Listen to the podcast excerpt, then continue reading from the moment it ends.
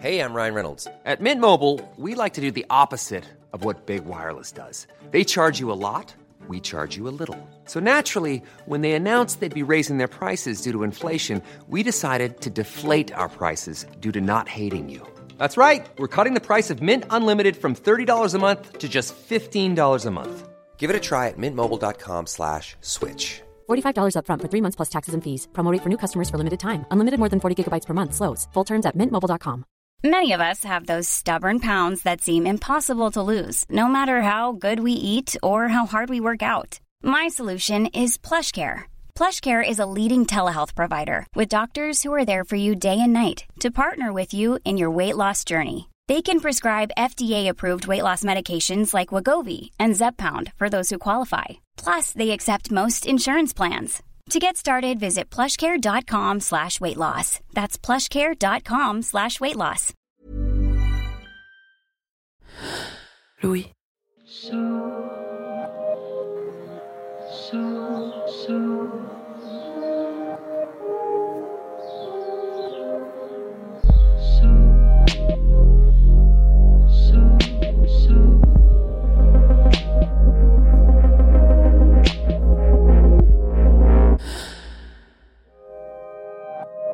Le 30 décembre 2009, un médecin jordanien, Humam al-Balawi, est accueilli sur une base où opère la CIA en Afghanistan. Humam al-Balawi est un djihadiste qui a été recruté comme source, un informateur au service du contre-terrorisme jordanien et des Américains. Quand il arrive sur la base pour cette rencontre, deux gardes le fouillent par mesure de sécurité. C'est à ce moment-là qu'il déclenche sa ceinture d'explosifs. Il tue neuf personnes dont cinq agents de la CIA, y compris la principale experte américaine sur Al-Qaïda. Pour le groupe terroriste, c'est un coup de maître. Pour la CIA, c'est l'une des pires défaites de son histoire. Recruter des sources humaines est toujours périlleux, mais essentiel au fonctionnement de n'importe quel service de renseignement. Alors comment recruter une source et la retourner parfois contre son propre camp? Comment la convaincre de prendre de tels risques? Et comment lui faire tout à fait confiance? Cette semaine dans Passage, la collaboration entre Gabriel Chahin, artiste dans les milieux de l'ultra-gauche, et de Jean-Pierre Pochon, commissaire de police et ancien directeur des renseignements à la DGSE. Gabriel, c'est la source qui m'a le plus marqué pour une raison simple, c'est que l'aventure qu'on a menée ensemble avec mes équipiers est une aventure extraordinaire et c'est une aventure d'une dimension humaine sans commune mesure. Une histoire de confiance, de trahison et de loyauté au micro de Caroline Prota. Je suis Louise Merlet. Bienvenue dans Passage.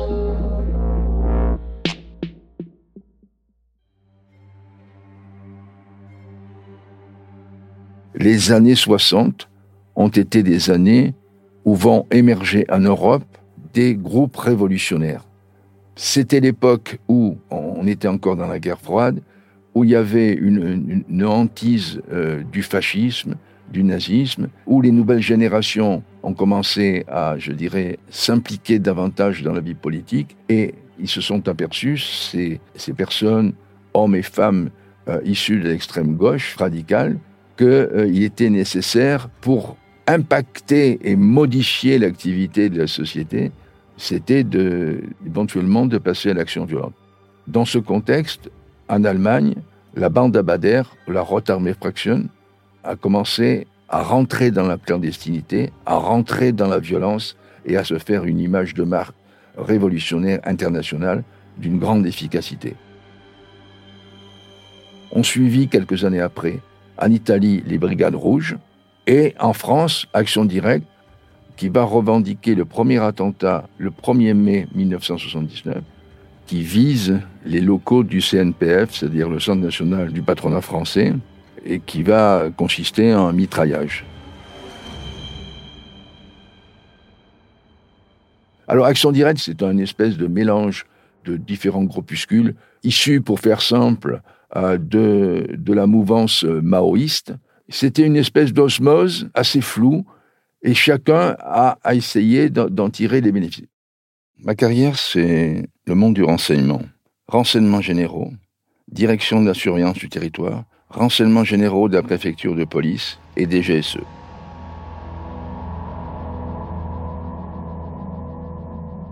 Donc c'est sur ce groupe-là, Action Directe, qu'on va euh, travailler. La manière dont je présente ma stratégie et mon intention de travailler sur ce groupe, c'est avant tout une intuition.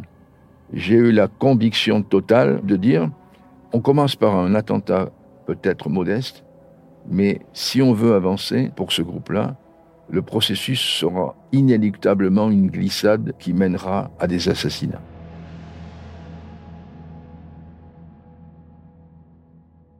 En ayant approfondi un petit peu avec mon équipe, avec l'équipe, les profils des, des, individus que nous étions à même de surveiller et éventuellement d'arrêter, Rouillant, Ménigon et les autres, j'ai la conviction que leur ambition, c'était de, jouer dans la cour des grands. Pour jouer dans la cour des grands, euh, eh bien, euh, il faut passer à un niveau d'intervention beaucoup plus important. Et Action Directe euh, devait sortir des mitraillages ou faire autre chose. Et donc, j'imagine un scénario qui tient compte du contexte, dans la mesure où non seulement en Europe, à ce moment-là, il y a les groupes terroristes allemands et italiens qui jouent un rôle important, mais il y a un homme qui transcende tout au niveau international. Il s'appelle Carlos. C'est en quelque sorte le Oussama bin Laden de l'époque. Il a une aura internationale extraordinaire.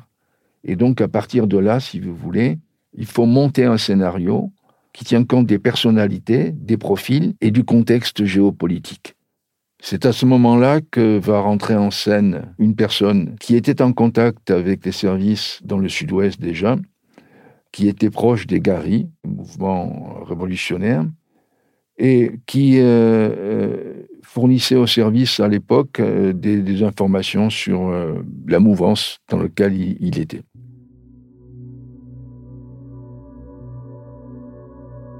Je l'ai rencontré à Toulouse. Il s'appelle Gabriel Chahine. Gabriel Chahine est un artiste relativement raté, il a 10 ans de plus que moi, une dégaine tout à fait particulière, il a une claudication, une coupe de cheveux très longue, une dent de, requin sur une chaîne sur sa poitrine velue, toujours une chemise ouverte, toujours un peu débraillé. Pas un artiste euh, marginal, mais un artiste euh, de talent. Il a une espèce de, de charisme qui fait que il est à l'aise dans tous les milieux, notamment de la mouvance d'extrême gauche. Pourquoi Gabriel travaille avec les services de renseignement? C'est une question, en fait, que je n'ai jamais abordée avec lui. Pourquoi il travaillait avec nous? C'était quelque chose d'acquis.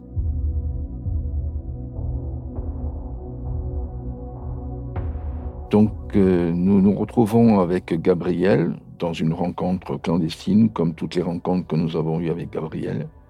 On est ensemble, on est trois dans la voiture. Il a du mal à, pénétrer la voiture parce que il claudit qu'il est très gêné par une de ses jambes, ce qui me permet de dire que, en fait, je ne connais rien de Gabriel.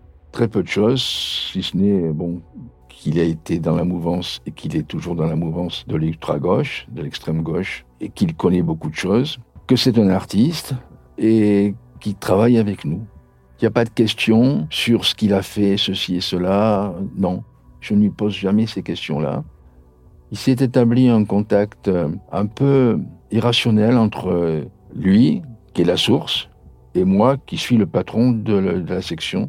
Et cette euh, affinité, amitié c'est un grand mot, mais quelque chose s'établit entre nous deux qui fait que moi j'ai confiance en lui, et lui joue le jeu avec nous et avec moi.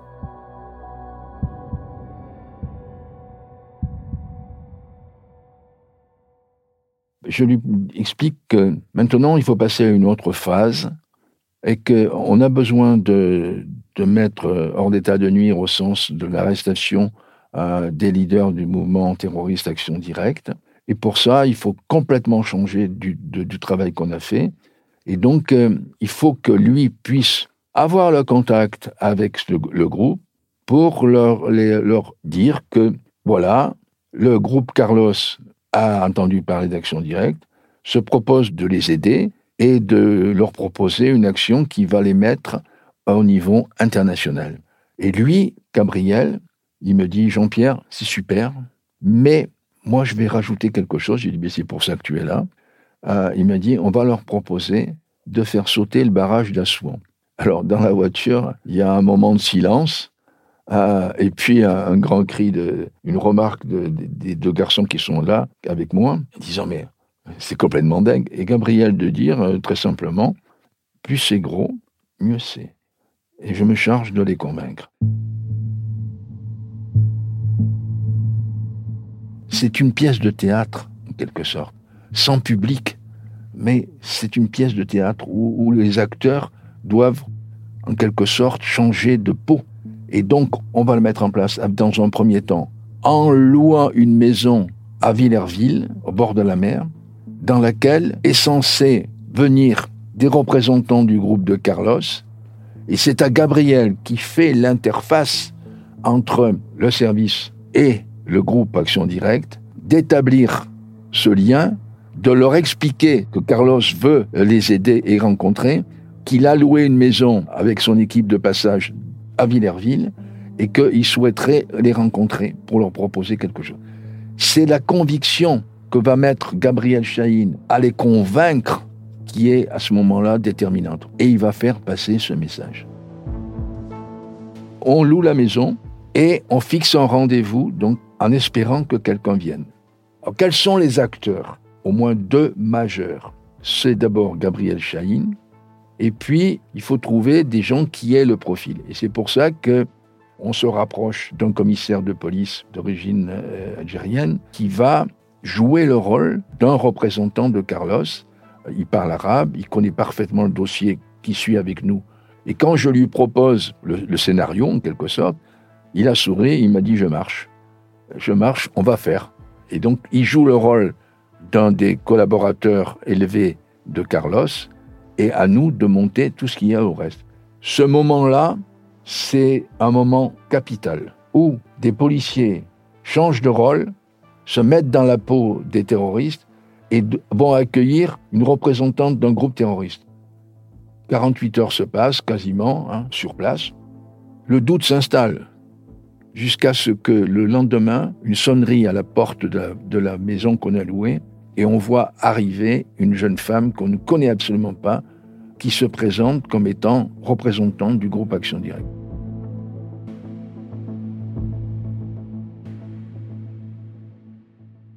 Tout se passe de manière absolument superbe. Chacun de mes collaborateurs joue son rôle d'acteur. Le commissaire, le représentant de Carlos, parle arabe, mélange arabe et français, et présente à, la fille, lui propose le fameux barrage de soins, ajoutant qu'il est probable que s'ils acceptent, Carlos pourra peut-être, à l'occasion de ses passages à Paris, les rencontrer. Ça se passe exactement comme ça. La fille arrive, elle écoute ça, on lui vend en quelque sorte cette opération extraordinaire du barrage d'Assouan qui doit transcender le rôle d'action directe et on essaye de la suivre. C'est une véritable course-poursuite pour essayer d'identifier. Euh, elle arrive, elle part le train de Deauville. Je mets une de mes collaboratrices pour la suivre elle va être quasiment dans son wagon, elle va nous noter des choses absolument extraordinaires. Cette fille qu'on ne connaît pas, qui représente Action Directe, qui arrive avec un Burberry, c'est une fille, une petite bourgeoise, euh, qui surprend, euh, mais assez radicale. Déjà, on sent une radicalité. Et elle était en train de lire, euh, c'est une anecdote, mais qui nous avait frappé, Le Rouge et le Noir. Arrivé gare Saint-Lazare, le dispositif que j'ai mis en place, qu'on a mis en place, euh, essaye de la, de la prendre en charge pour essayer de la localiser. Malheureusement, il y a tellement de mesures de sécurité qu'elle prend qu'on va la perdre.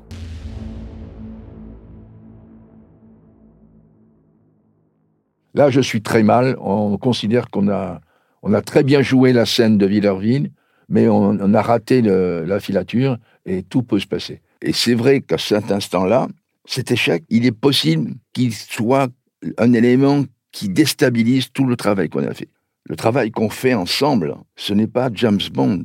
Je suis un homme, c'est-à-dire que nous éprouvons des sentiments et nous avons quelquefois des phases d'inquiétude. Mais c'est ainsi, il y a des difficultés quelquefois, on veut aller plus vite, Mais celui qui dispose des éléments pour savoir quelle doit être la vitesse de notre avancée, c'est avant tout la source qui les approche plus que nous.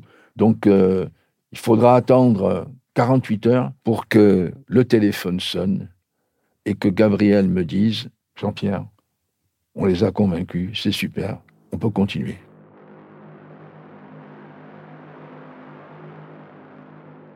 À partir du moment où Gabriel nous téléphone et me téléphone en me disant que l'opération de Villarville a réussi et qu'ils acceptent de, de rencontrer euh, Carlos, il faut faire rencontrer Carlos. Et là, c'est encore une opération absolument extrêmement compliquée. Parce que tout ce qu'on a construit, c'était un système D. Pour faire simple, c'est un peu du bidouillage, mais jusqu'à présent, ce bidouillage, il a marché, il a fonctionné. Mais maintenant, on a un écueil considérable. C'est qu'il faut trouver l'endroit où on peut amener Carlos. Donc, on va faire des recherches dans Paris, parce qu'il est exclu qu'on reparte à, à l'extérieur. On n'a pas le temps. Le rendez-vous est fixé le 13 septembre et il faut trouver quelque chose pour monter un dispositif. Avant de monter ce dispositif, je suis obligé d'aller voir ma hiérarchie, que j'ai tenu au courant pas par pas de tout ce que nous avons fait, de tout ce que nous voulions faire, et qui m'a donné totalement son accord. Donc euh, je pose la question, monsieur le directeur, s'ils viennent à l'endroit qu'on va leur fixer, qu'est-ce qu'on fait? Et mon directeur central me dit, avec son accent du sud-ouest, il dit, Monsieur le commissaire, s'ils arrivent, vous les arrêtez. J'ai dit, mais et la police judiciaire? Monsieur le commissaire, je m'occuperai de la police judiciaire, vous les arrêtez. Eh bien, on va mettre en place un dispositif, d'abord trouver le lieu. Le lieu, après des recherches, c'est rue Pergolèse, où on trouve un endroit qui, euh, si vous voulez, nous permettrait de, l'accueillir dans une espèce de NAS avec euh, un garage qui pourrait nous servir d'abri, un immeuble, et dans l'immeuble, il va y avoir aussi un concours de circonstances, et mon imagination euh, fait feu de tout bois. Dans l'immeuble, quand je rentre dans l'immeuble pour vérifier ceci, cela, avant de mettre en place le dispositif, je m'aperçois qu'il y a sur la boîte aux lettres le nom d'un japonais. On va faire passer le message à Gabriel pour action directe que euh, c'est euh, en quelque sorte, euh, on a le rendez-vous va avoir lieu. Ce rendez-vous va avoir lieu chez un japonais, membre de la fraction rouge japonaise. Évidemment, le japonais, il n'était pas au courant, il fallait pas. Et donc, ce scénario-là, on le confie à Gabriel en lui disant maintenant, tu vas leur dire ça, Gabriel, le rendez-vous a lieu chez un japonais, ils auront l'adresse au dernier moment, qu'ils nous disent où on les prend en charge, où on peut se rencontrer pour les accompagner à l'appartement. Le véhicule qui viendra les chercher s'arrêtera devant l'appartement et vous aurez un nom et vous irez à la rencontre de cette personne et Carlos est là qui vous attend.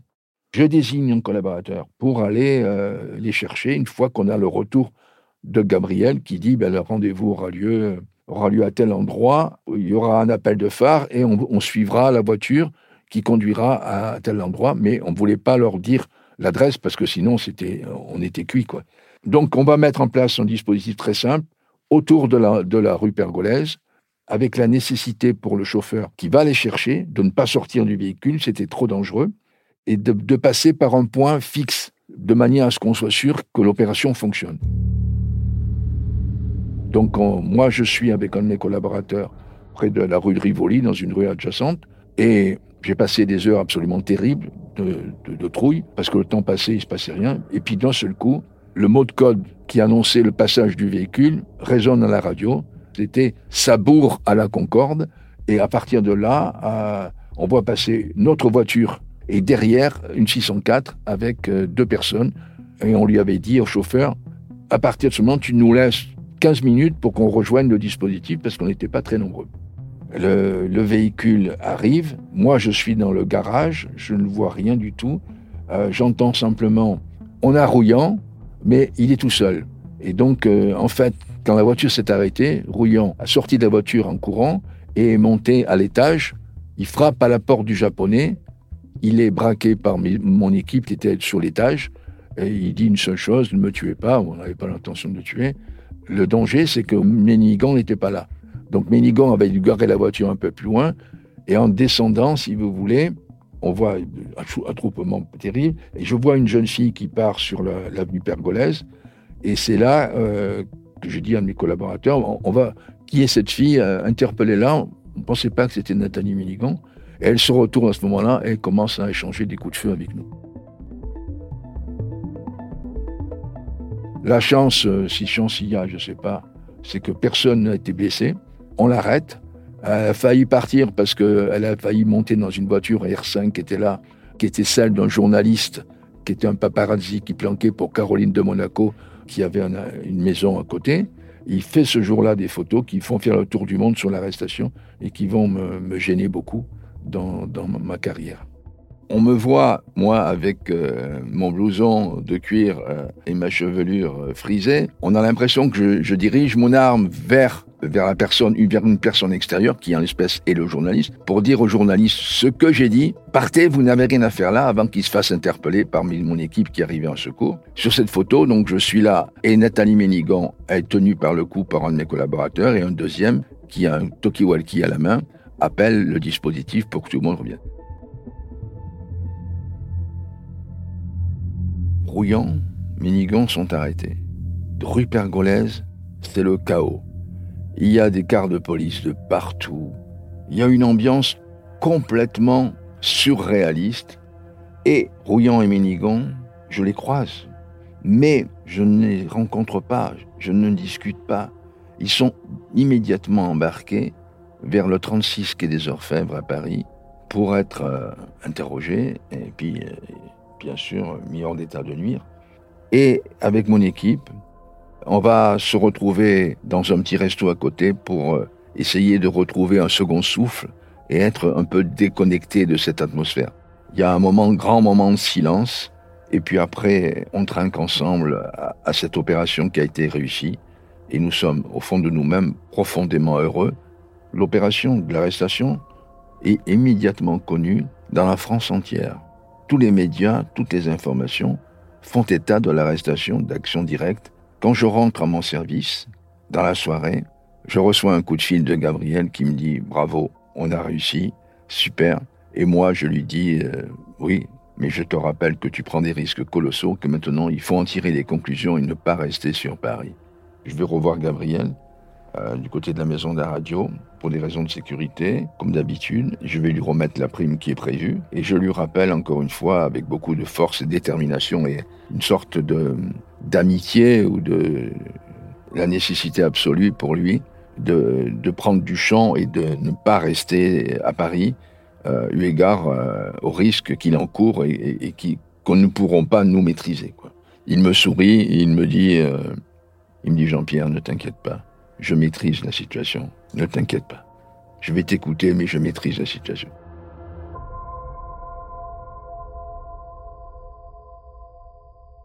À partir du moment où le 10 mai 1981, l'élection du président de la République, François Mitterrand, intervient, rien n'est plus comme avant. Ce que je vis est quelque chose qui est d'une complexité qui m'échappe totalement.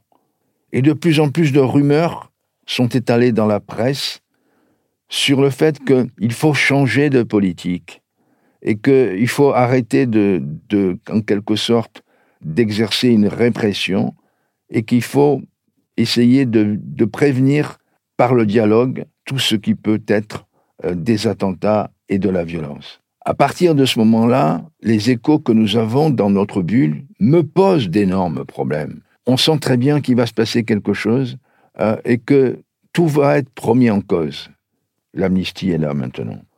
Rouillon vient d'être libéré, reste en prison Nathalie Ménigon, et une campagne médiatique de tous les journaux, et notamment des journaux à sensibiliser de gauche, va se développer, critiquant de manière extrêmement violente le rôle des renseignements généraux et du ministère de l'Intérieur passé euh, dans l'opération Action Directe. D'hommes et de femmes qui ont fait leur devoir, nous devenons au fil des jours, et je deviens moi personnellement, euh, en tant que responsable de, de cette opération, l'accusé de la presse comme étant quelqu'un qui poursuit ces hommes et ces femmes d'action directe qui viennent d'être libérés avec un acharnement, une paranoïa totale.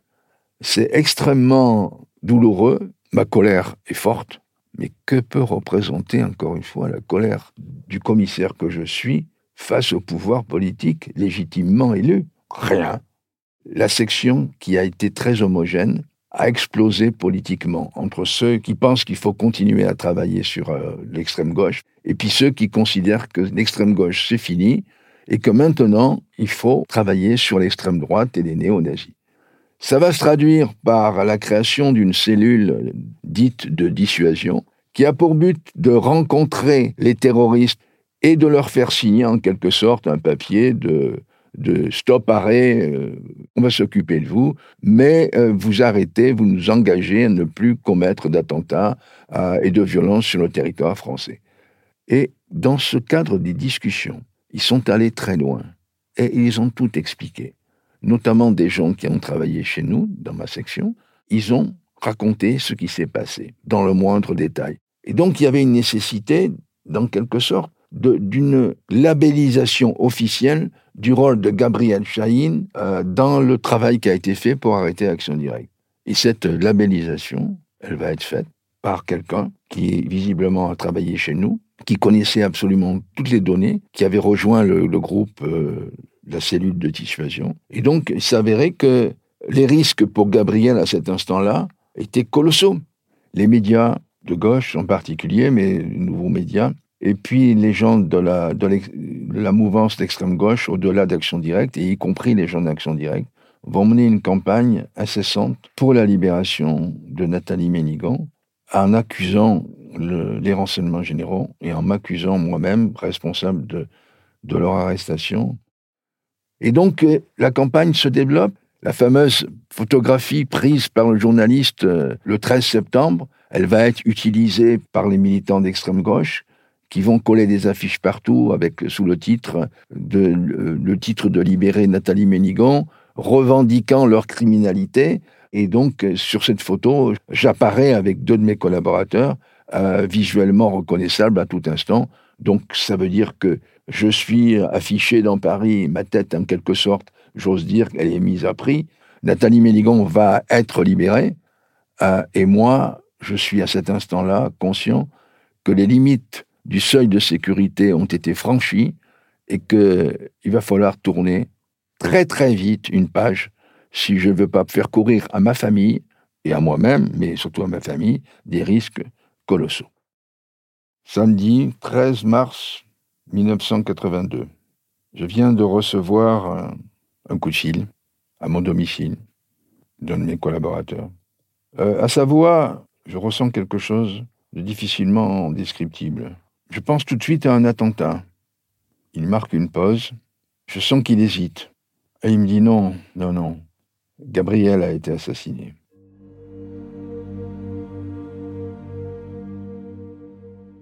Je ne réalise pas tout de suite ce qui vient d'être dit. Je ne sais plus quoi dire. Tout explose. Je décide de, de rejoindre le service en ce samedi soir. Et avant que je gagne le service. En raccrochant le téléphone, j'ai craqué et j'ai pleuré. Et ma femme, qui était à côté de moi, a compris qu'il se passait quelque chose de grave. Et je lui ai expliqué tout simplement, quelques mots avant de partir, que Gabriel, avec qui on avait travaillé, venait d'être assassiné parce qu'il avait certainement été dénoncé comme étant à l'origine de l'arrestation du groupe Action Directe.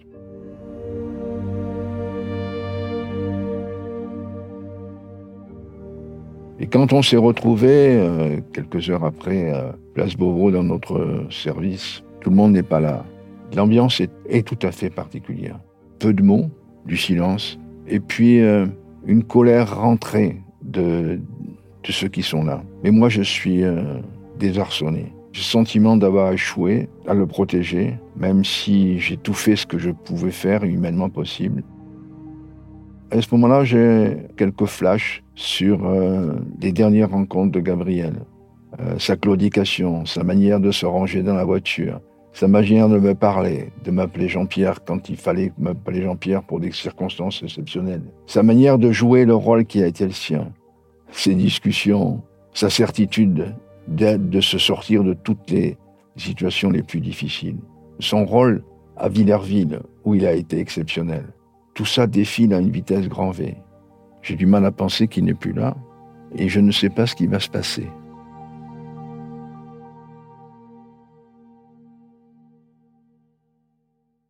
Comme un point d'orgue à, cette aventure, un point final, oui, un point final. Nous allons réaliser une dernière opération. Le 8 avril, après une mini-enquête, nous identifions un box rue Borrego. Et ce box est apparemment euh, tenu par des militants d'extrême gauche. Et on va s'apercevoir qu'il contient des armes, des munitions. Donc euh, on monte un piège, là, tout simple. 48 heures après, le dispositif interpelle deux personnes, une femme, une jeune femme, et un homme. La fille qui est arrêtée s'appelle Joël Aubron. C'est la fille que nous avons vue sous le sigle la fille de Villerville, qui n'était pas identifiée. Pour moi, c'est une, un double signal. Celui, je dirais presque d'amitié et de reconnaissance de mon équipe en m'offrant cette arrestation. Et le retour, l'apparition de Joël Aubron dans ce contexte-là confirme la certitude que j'ai que le combat comme mène Action Directe est loin d'être terminé. La mort de Gabriel a été un point d'orgue dans la saga d'Action Directe puisque la mort de Gabriel a été le début de la campagne d'assassinat d'Action Directe. On pourra citer Georges Bess, le général Audran, et pas mal d'autres hommes policiers moins connus. L'assassinat de Gabriel Saïn a été le point de départ de cette saga sanglante d'Action Directe.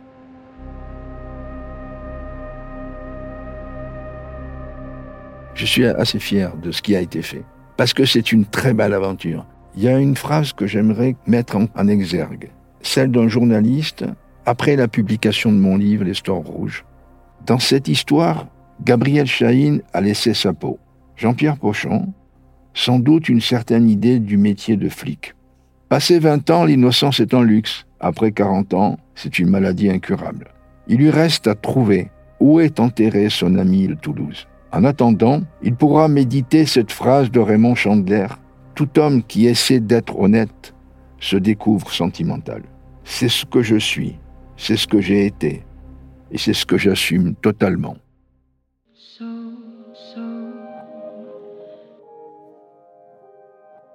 Cet épisode de passage a été scénarisé, monté et tourné par Caroline Prota. Amandine Robillard était à la réalisation et au mix. À bientôt.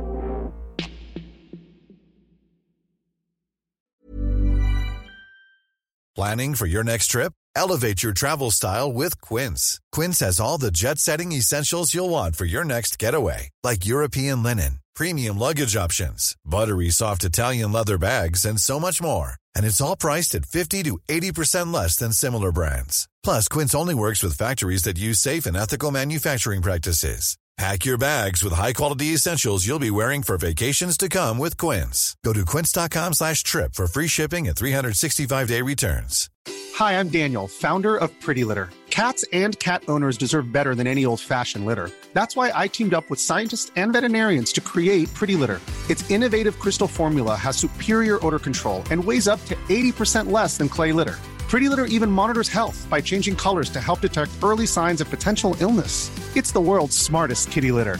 Go to prettylitter.com and use code ACAST for 20% off your first order and a free cat toy. Terms and conditions apply. See site for details.